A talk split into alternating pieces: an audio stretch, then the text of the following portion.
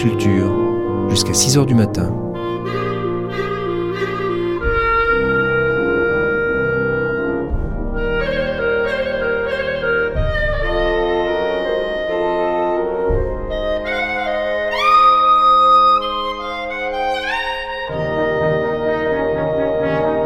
France Culture la nuit, une mémoire radiophonique.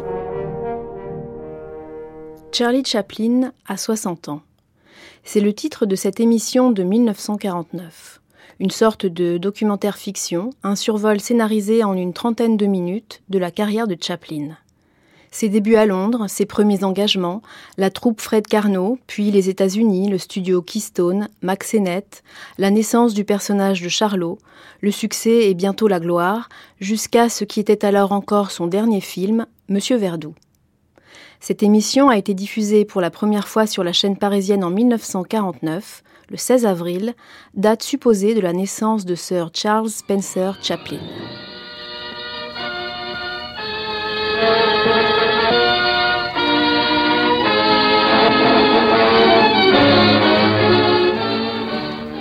Charlie Chaplin a 60 ans.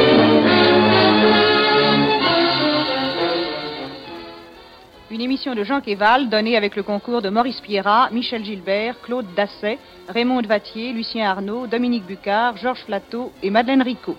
Ingénieur du son Jacques Poulain, assisté de Raymond Bess. Réalisation Jean Kerchbron.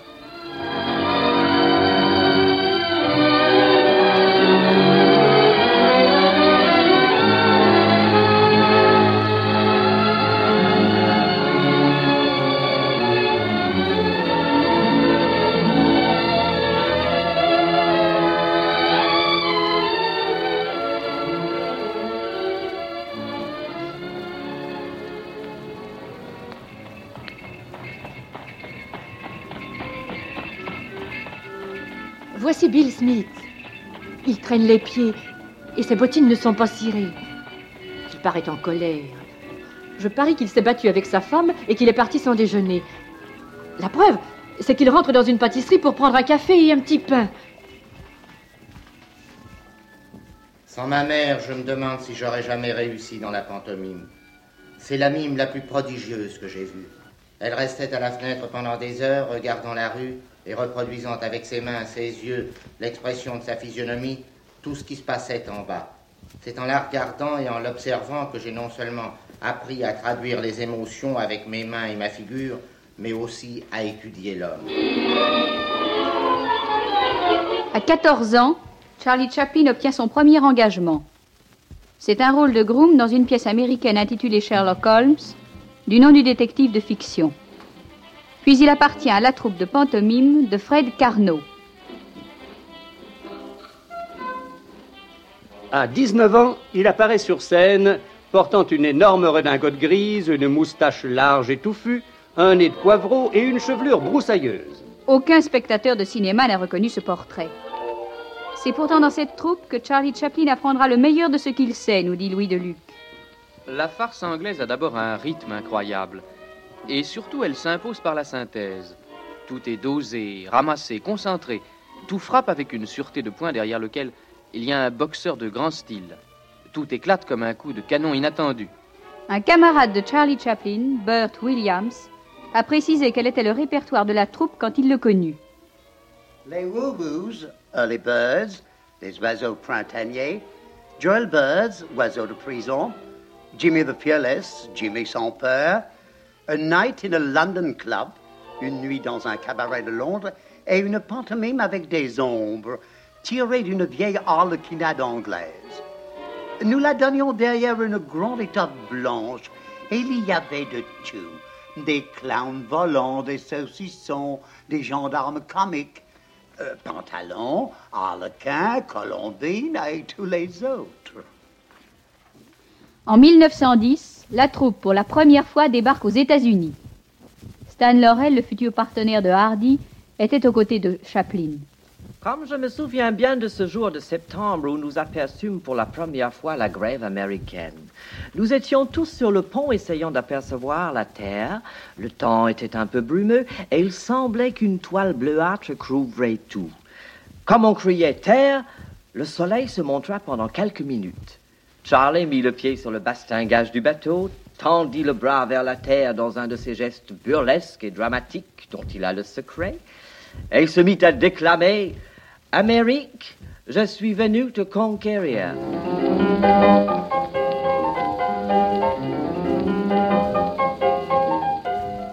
En 1912, Mabel Normand, l'une des vedettes féminines de Max Sennett, vient voir la troupe Carnot de passage à Los Angeles. Elle remarque Charlie Chaplin. Elle parle de lui à Max Sennett. Bert Williams a gardé un souvenir précis du cachet offert à son camarade à cette occasion. Charlie Chaplin céda, tenté par l'énorme cachet de 30 dollars par semaine et par le bel avenir que lui offrait le cinéma.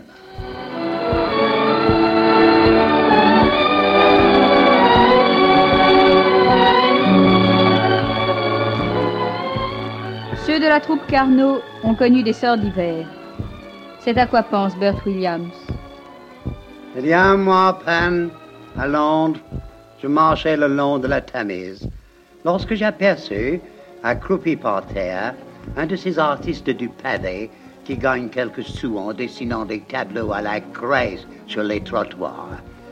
Celui-ci était vieux et courbé, vêtu très pauvrement. Il leva la tête, je le reconnus. Arthur! Hello, Bert!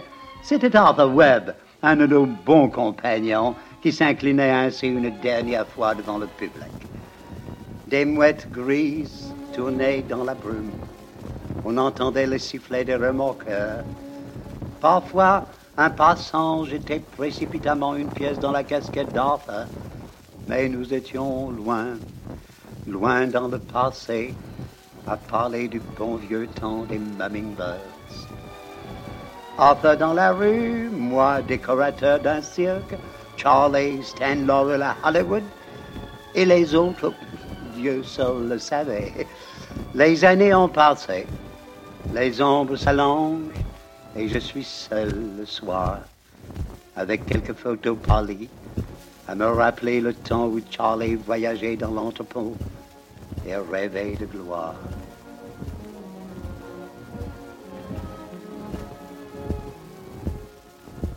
Max Sennett dirige la Keystone Company. On y tourne des films comiques en série. Ce sont de très courtes bandes réalisées sans scénario. On y développe une situation comique initiale en improvisant dans une collaboration bon enfant où tout le monde dit son mot. Le metteur en scène, les opérateurs et les interprètes. Charlot excite la méfiance. Formé à une rue des patientes écoles, il a des méthodes, des idées bien à lui. On ne le trouve pas assez souple. On s'énerve, on l'appelle l'anglais.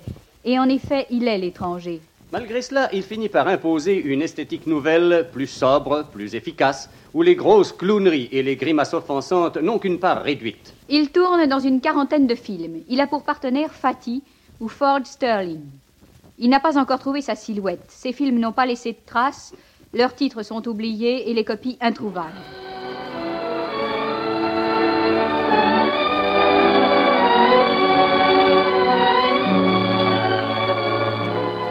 1913, il se sépare de Max Sennett, malgré l'insistance de celui-ci. Sa collaboration à la Keystone a duré un an. C'est avec la compagnie Essani que Charlie Chaplin va poursuivre sa carrière. Là, Charlot dirige ses productions à peu près comme il l'entend et il engage même ses artistes. C'est ainsi qu'il découvre Edna Purviance, simple dactylo qui travaille dans les bureaux de la firme. Il donne son cachet final à la silhouette qu'il a esquissée déjà. Melon, pantalon étriqué et qui tire bouchonne, pieds plats à l'équerre et la badine.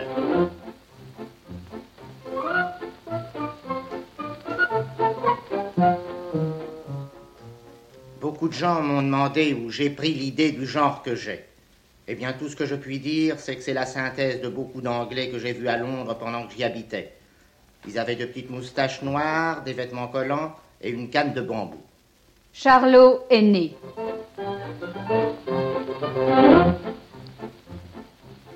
Dans tous ces films, tournés pour le compte de la SNI, Charlie Chaplin, en même temps qu'il impose Charlot, impose sa partenaire Edna Purviance. Mais nombreux sont les films de cette série où apparaît un nouveau venu. C'est un colosse choisi pour faire contraste avec Charlot. Il se nomme Eric Campbell. Et dans Charlot ne s'en fait pas, il tord un bec de gaz d'une pression de l'avant-bras.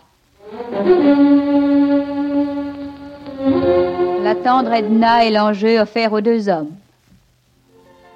Jean Tedesco a très bien dit quel souvenir d'elle s'est inscrit dans la mémoire du spectateur. Elle a laissé l'image inoubliable d'une jeune fille blonde, jolie et rêveuse, qui, sur le banc du jardin public, semble incarner toutes les tentations que subissent à jamais les vagabonds du trottoir.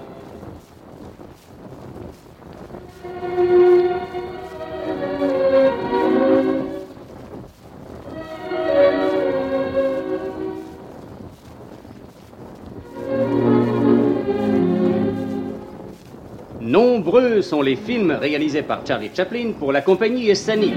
Charlot machiniste. Charlot et les saucisses. La folle aventure de Charlot et de Lolotte. Charlot aime la patronne. Course d'auto pour gosses. Charlot travaille. Charlot joue Carmen. Charlot musical. Charlot à la banque. Charlot récidiviste. Charlot marin. Charlot apprenti. Charlot veut se marier. Le plombier. Charlot fait la noce. Mademoiselle Charlot. Charlot boxeur. 1916. Charlot est engagé par la Mutual Film Corporation. La rumeur publique affirme qu'il gagnera un million de francs par an. Il doit tourner un film par mois. Il y parvient presque. Onze sont réalisés en un an. Charlot rentre tard. Charlot chef de rayon. Charlot pompier. Charlot musicien. Charlot chez l'usurier. Charlot fait une cure. Charlot patine. Charlot ne s'en fait pas. L'évadé. Charlot est le comte. Charlot fait du cinéma.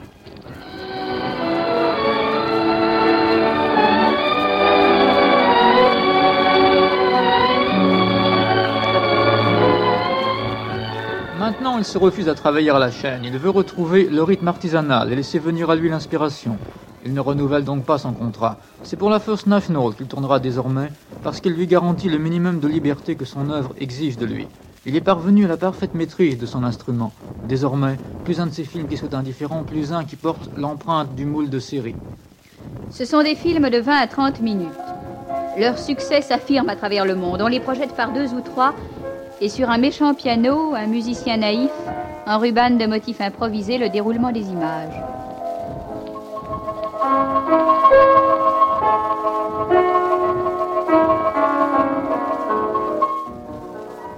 Idylle au champ. Charlot, garçon d'hôtel, égaré dans la campagne parmi les vaches et les oies. Le rêve prolonge la réalité. Et le film comporte un ballet rustique. Des jeunes filles pseudo-grecques en tunique blanche, le front ceint de guirlandes, leurs tresses flottant dans le dos, entraînent Charlot en bras de chemise, le melon repoussé sur le sommet du crâne, dans une ronde idyllique. Le pianiste est inspiré.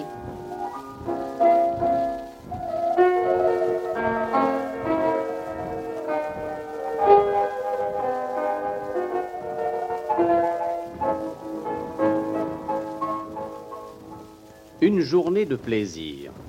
Charlot se promène en mer avec sa famille.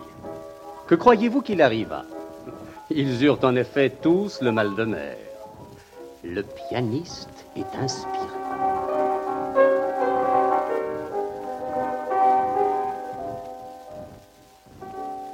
Charlot fait une cure. Il est poursuivi par le gérant Eric Campbell en haute forme et le visage englouti sous des sourcils foncés. Ils se débattent avec une porte tambour. Le pianiste est toujours inspiré.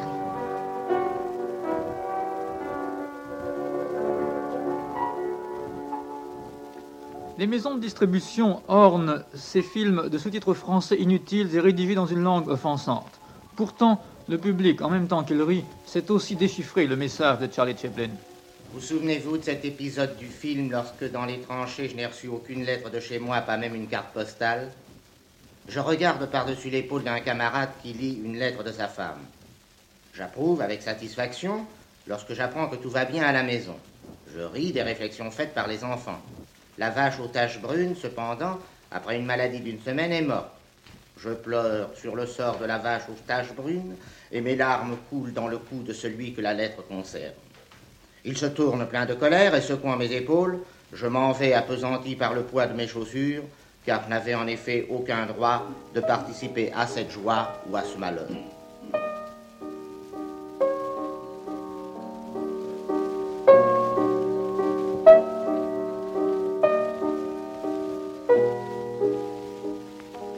Jusqu'ici pourtant les œuvres classiques de Charlot sont conçues dans une clé mineure, mais désormais son registre va gagner en ampleur et en ambition. On peut sans doute dater sa maturité de créateur de la production de Kid. C'est encore là un film capital à deux autres titres. L'auteur atteint le sommet du pathétique et de la désespérance. Il donne la vedette en même temps qu'au vagabond, en même temps qu'à son personnage habituel, à son partenaire. C'est un petit garçon, admirable de simplicité, émouvant de vérité. C'est le kid, c'est Jackie Coogan.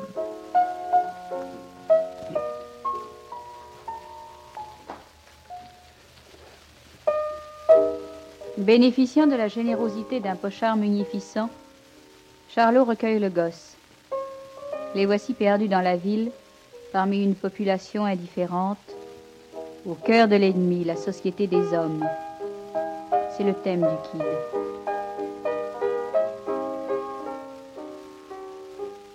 Le film sort à Paris au cinéma Max Linder le 8 septembre 1921. Le succès est immédiat et total. Mais arrêtons-nous sur le nom de Max Linder. Les deux hommes se rencontrent à Los Angeles. Une de leurs conversations montre quel est le désespoir de Max Linder, qui va bientôt mettre fin à ses jours. Je sens que je ne suis plus comique. Moi non plus, mais je lis.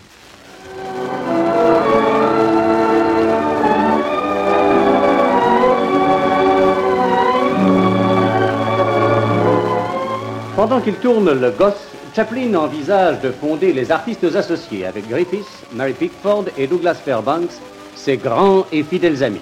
Bientôt, en effet, les quatre grands de Hollywood vont fonder la société commune qui leur permettra d'exploiter eux-mêmes leurs propres œuvres. Étape vers l'indépendance entière du créateur qui demeure l'objectif de Charlie Chaplin. Désormais, il va travailler en artisan selon ses méthodes, son tempérament, son rythme intérieur. Mais pour sa partenaire Edna Purviance, la vie n'est pas rose tous les jours. Je vous assure qu'il faut tenir son esprit bien éveillé pour travailler avec Charlie. Il compose et réalise lui-même ses films. Et l'on ne sait jamais à l'avance quand il tournera une scène importante. Et lorsque cela se produit, il entend travailler vite et sans délai. Il est toujours extrêmement intéressant de l'observer développer l'action, car il nous joue tous nos rôles, à nous qui paraissons à ses côtés. Et je vous affirme qu'il peut jouer mon rôle mieux que moi-même, dans chacune des scènes où je parais. Le studio, à l'angle de deux avenues au nom français, La Bréa et Lompré, offre l'aspect d'une suite de petits cottages anglais, rien qui rappelle la fièvre des autres studios de Californie. On ne traite pas d'affaires pressées dans ces bureaux. C'est dans la sérénité artisanale et dans la conscience artistique que travaille le petit homme à la badine. Ses traits apparaissent déjà dans les primitifs que nous allons évoquer une dernière fois à l'aide de ses confidences et de notre ami ressuscité, le pianiste du cinéma muet.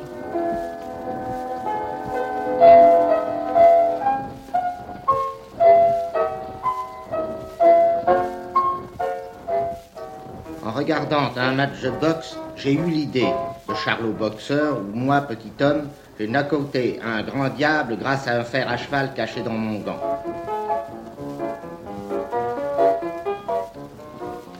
Un jour, j'étais au restaurant et je remarquai soudain qu'un homme à quelques mètres de moi se mettait à sourire et à faire des saluts. M'imaginant qu'il cherchait un maître amical, j'en fis autant. J'avais mal interprété ses intentions.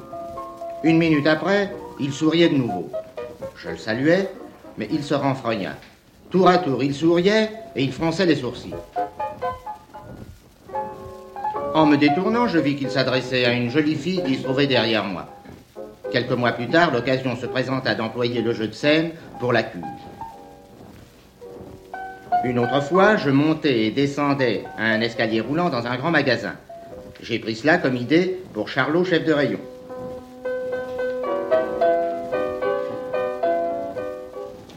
Mais voyez-vous, il faut toujours économiser les moyens. Je veux dire que si un événement peut provoquer à lui seul deux éclats de rire, cela vaut mieux que deux épisodes séparés. Dans Charlot s'évade, je me place sur un balcon où je mange une glace avec une jeune fille. À l'étage au-dessous, je place à une table une dame forte, respectable et bien habillée. Alors, en mangeant ma glace, je laisse tomber une cuillerée qui glisse à travers mon pantalon et qui vient tomber dans le cou de la dame. Si simple que cela semble, deux aspects de la nature humaine sont visés ici. L'un est le plaisir pris par le public à voir la richesse et le luxe en peine, l'autre est la tendance du public à ressentir les mêmes émotions que l'acteur sur la scène ou sur l'écran.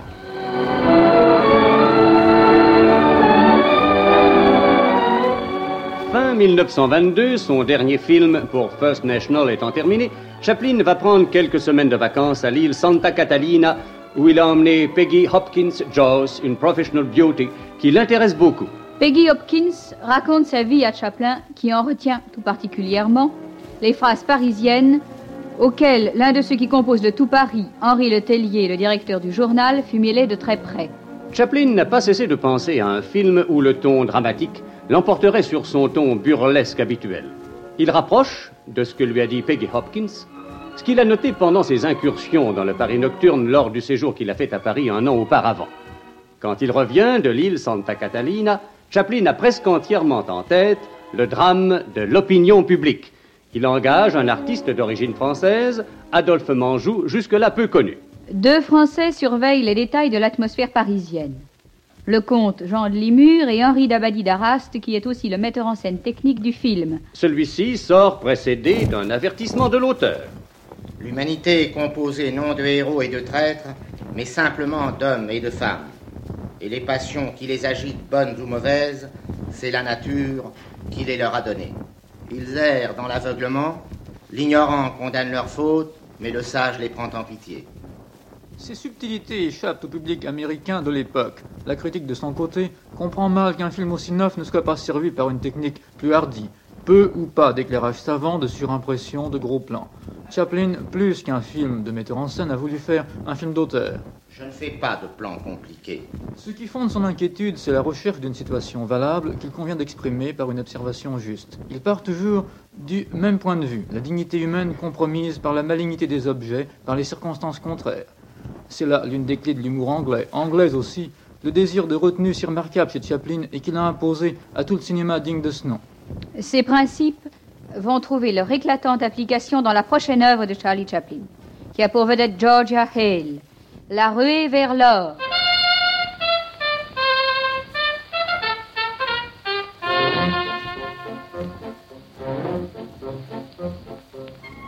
Voici qu'apparaît un trappeur en petite jaquette, chapeauté d'un melon, pantalonné comme un zouave, ganté de fil et armé d'un mince jonc. Cet élégant de faubourg pauvre est suivi par un énorme ours noir. On a l'impression que le fauve suit l'homme pour le dévorer, mais il paraît qu'il ne suit que son chemin. Et sans que le trappeur le voie, il bifurque brusquement pour disparaître dans une anfractuosité de glace.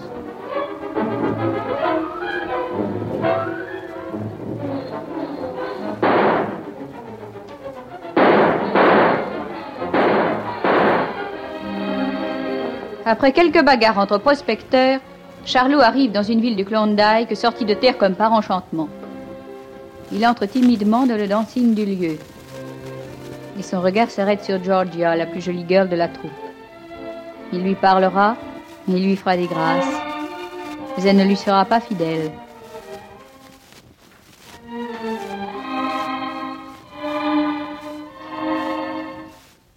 Le sommet du film est cette allègre danse des petits pains, où Charlot, après avoir attendu la jeune fille en vain pendant la nuit du Nouvel An devant une table chargée de victuailles inutiles, a mis un peu de son âme.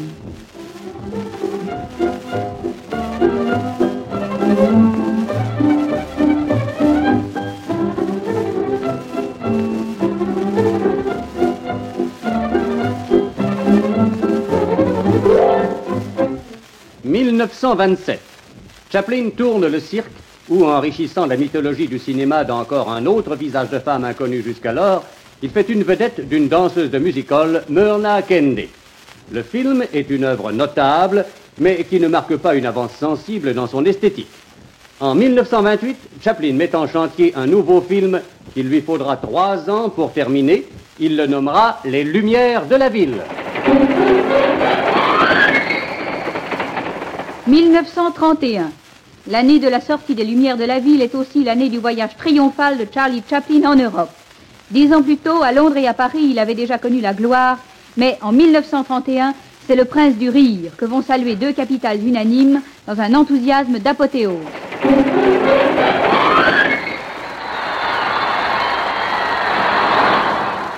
À Londres, aux abords de la gare de Waterloo, des milliers et des milliers d'Anglais sont venus acclamer comme l'un des leurs, l'un des meilleurs d'entre eux, Et quand il apparaît, la foule entoure l'ami des bons et des mauvais jours.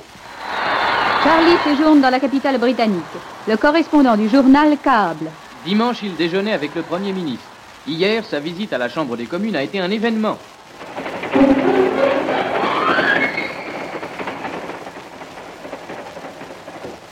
Quelques jours plus tard, Chaplin débarque à Paris. L'arrivée, voici le tableau qu'embroche Jean-Vincent Bréchignac dans Pour vous. Un train arrive, la foule se rue. C'est presque une chasse à l'homme, âpre, sauvage, nettement primitive. Quand l'homme est découvert, il est encore dans le couloir de son wagon. Il aperçoit une masse hurlante et lui oppose un sourire triste. Bloqué, il hésite, se demande au juste s'il faut descendre. Bientôt, toute une section d'agents arrive qui dit ordre, dit énergie. La masse est repoussée, l'homme acclamé descend. Il a toujours son sourire triste et il est petit. Il a une canne. Il a l'air profondément timide. À peine son pied s'est-il posé sur le sol que deux bras le hâtent. À vrai dire, s'agit-il d'une réception ou d'un lynchage La foule se rue encore, les agents luttent, on crie, on rit, des femmes se trémoussent avec joie. Comment l'homme parviendra-t-il à sortir? Il y a précisément une sortie qui s'offre devant lui. Elle est barrée. Pour le faire tourner à gauche, on lui tire sur les bras. Il prononce quelques mots d'impatience. Il risque de perdre son chapeau. Sa canne le gêne. Dehors, la masse humaine s'amplifie. On l'acclame, ce n'est pas douteux, on lui sert sans répit son surnom de français de Charlot. Mais quelle lutte jusqu'à son automobile. On ne peut guère l'y installer. On le projette avec force pour le mettre à l'abri. Non sans mal, l'automobile se fraye un passage au milieu d'un fleuve humain. Charles Chaplin est à Paris. Place de la Concorde, au balcon de l'hôtel Crillon où il est descendu, Charlot doit, comme un souverain, saluer la foule assemblée. Pourtant, il s'est trouvé naguère quelques représentants du parti intellectuel pour lui dire son fait à Charlot. Entendez, André Suarez, que Paul Soudet va relayer. La sentimentalité est l'âme de la plèbe. Charlot est le ménétrier de cette noce populaire. Il saoule la foule de ses façons cordiales, de ses haillons et de ses œillades mouillées. Un jeune journaliste lui répondit, non sans excès sans doute, mais avec toutes les excuses du monde. Il est de petites gens qui ne veulent pas se laisser dominer par quiconque, même un génie authentique. Ce jeune journaliste se nomme Marcel Carnet. C'est lui, contre Suarez et contre Soudet, que les intellectuels et les artistes de France vont donner raison en confiant à pour vous les mobiles de leur admiration pour ce génie authentique. Écoutez le dessinateur Camille. Pierrot de l'écran, Don Quichotte des vagabonds. Charlot est un être irréel, fait de fantaisie ailée, d'humour attendri, et dont le génie se manifeste ici-bas à la manière d'une mission. La comtesse de Noailles. Les dons de Charlot me semblent comporter tout ce que réclame le cinéma. Je le trouve unique, inimitable, irremplaçable. André Mauroy. J'ai la plus grande admiration pour Charles Chaplin. Je le tiens pour un homme de génie, humoriste, c'est-à-dire qu'il sait montrer à la fois le côté tragique et comique de la vie. Son œuvre s'égale à celle de tous les plus grands humoristes. Groc. Ce qui fait surtout sa force, c'est sa grande simplicité. Rien n'est exagéré. Pour moi, il est et restera longtemps encore le meilleur comique dramatique de l'écran. Colette. Charlot émeut par sa tristesse, parce qu'il est un déshérité de la vie. Et il fait rire pour la même raison. Car c'est une loi cruelle mais rigoureuse que pour amuser ses semblables, l'homme soit obligé de donner le spectacle de sa propre détresse. Le bon comique ne doit jamais rire. Tristan Bernard. Il a trouvé qu'il existait chez tous les individus de toute nationalité et de toute condition sociale une élite de sentiments qu'il a su merveilleusement toucher. Henri Duvernois. Ce comique baigné de pitié, ce comique doux amer, qui fait venir le rire aux lèvres, s'inscrit profondément dans le cœur. De là son génie. Alexandre Arnoux. La grandeur de Charlot réside dans le fait qu'il est le premier artiste depuis le romantisme et bien avant qui a su réunir ce qui avait été désuni, qui a su plaire à la sensibilité populaire et au goût des artistes à la fois, comme la comédie italienne en Italie, comme les imagiers du Moyen Âge, comme les auteurs comiques et tragiques en Grèce. Van Dongen. Il lui suffit de vivre sur l'écran pour que son humanité nous touche. N'allons pas chercher autre chose. Laissons au mystère sa beauté. Il faudrait aussi citer les hommages de Maurice Bessy, Henri Poulaille, Édouard Ramon, Pierre Leprohon, Louis Deluc, Philippe Soupeau, René Schwab, Blaise Sandra, Rédifort, Léon Moussinac, Canudo, Georges Charansol, René Jeanne, Lucien Fabre, Marcel Lapierre. Charlie Chaplin reçoit les insignes de la Légion d'honneur des mains de M. Philippe Berthelot, secrétaire général du ministère des Affaires étrangères. Un journaliste, Georges Vial, dans la revue de l'écran, dit quels souvenirs les Français ont gardés de Charlie Chaplin. Les yeux bleus sont vifs et doux tout à la fois. La bouche sourit avec une bonne humeur communicative. Le teint est légèrement coloré. Et les cheveux d'argent donnent à ce visage je ne sais quel cachet d'aristocratie.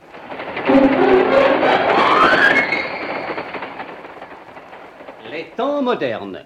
Le film s'ouvre sur un plan de mouton conduit à l'abattoir, auquel succède sur l'écran par le moyen d'un enchaîné la foule des ouvriers se pressant vers l'usine. La démarche de l'œuvre est apparentée à l'esthétique du film à sketch. La machine à manger qui permet à l'ouvrier de consacrer au travail à la chaîne une part accrue de son temps, Charlot, chef involontaire d'une troupe de grévistes, Charlot, serveur de restaurant, Charlot, gardien de nuit, Charlot, chanteur de beuglant qui invente une langue nouvelle pour masquer qu'il a oublié les paroles anglaises de sa chanson, tels sont les principaux sketchs. À la fin des temps modernes, le vagabond se retrouve sur la route, comme à la fin de tant d'autres films.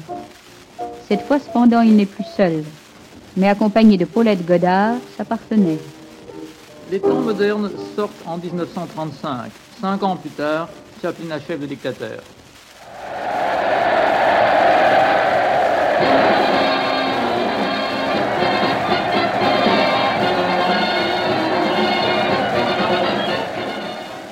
Cette œuvre est admirable en vain de ses passages, mais sa vertu comique s'est émoussée au contact d'une réalité monstrueuse. Hey, Wiener Schnitzel mit der Lage werden und das Sauerkraut. Hey, der Piluten sagt der Fleppen, ein Rumänier wie ein Strapp, ein der Blitzen sagt der Knütz. Hey, ich kleiner Strapp mit der... Nous n'avons vu le dictateur qu'en 1945. Quelques mois plus tôt, Charlie Chaplin avait adressé un message à ses camarades. Les salutations aux artistes de la France libérée et mes meilleurs voeux pour l'avenir du cinéma français qui prospérera, j'en suis sûr, avec une vitalité accrue encore maintenant que le joug de la tyrannie ne pèse plus sur vous et que l'ennemi est vaincu. Cette adresse portait deux signatures de la même plume. Charlie Chaplin, Charlot.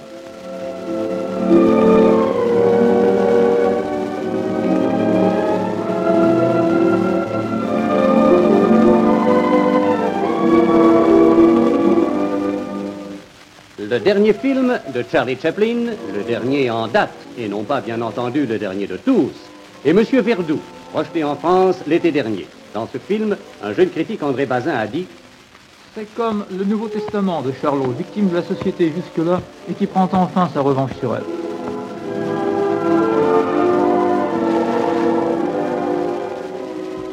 On retrouve dans Monsieur Verdoux le principe d'économie des moyens dont l'auteur s'est fait une règle et qu'il a formulé ainsi. Le plus grand sujet du monde peut être à ce point simplifié que chacun puisse l'apprécier et le comprendre. C'est cela qui est, ou devrait être, la forme de l'art la plus haute. Il était dans la logique de Charlie Chaplin de s'efforcer à être entendu de tous, puisqu'il s'adresse à tous, en effet, celui qui a pu légitimement affirmer J'ai choisi pour héros le déshérité du monde.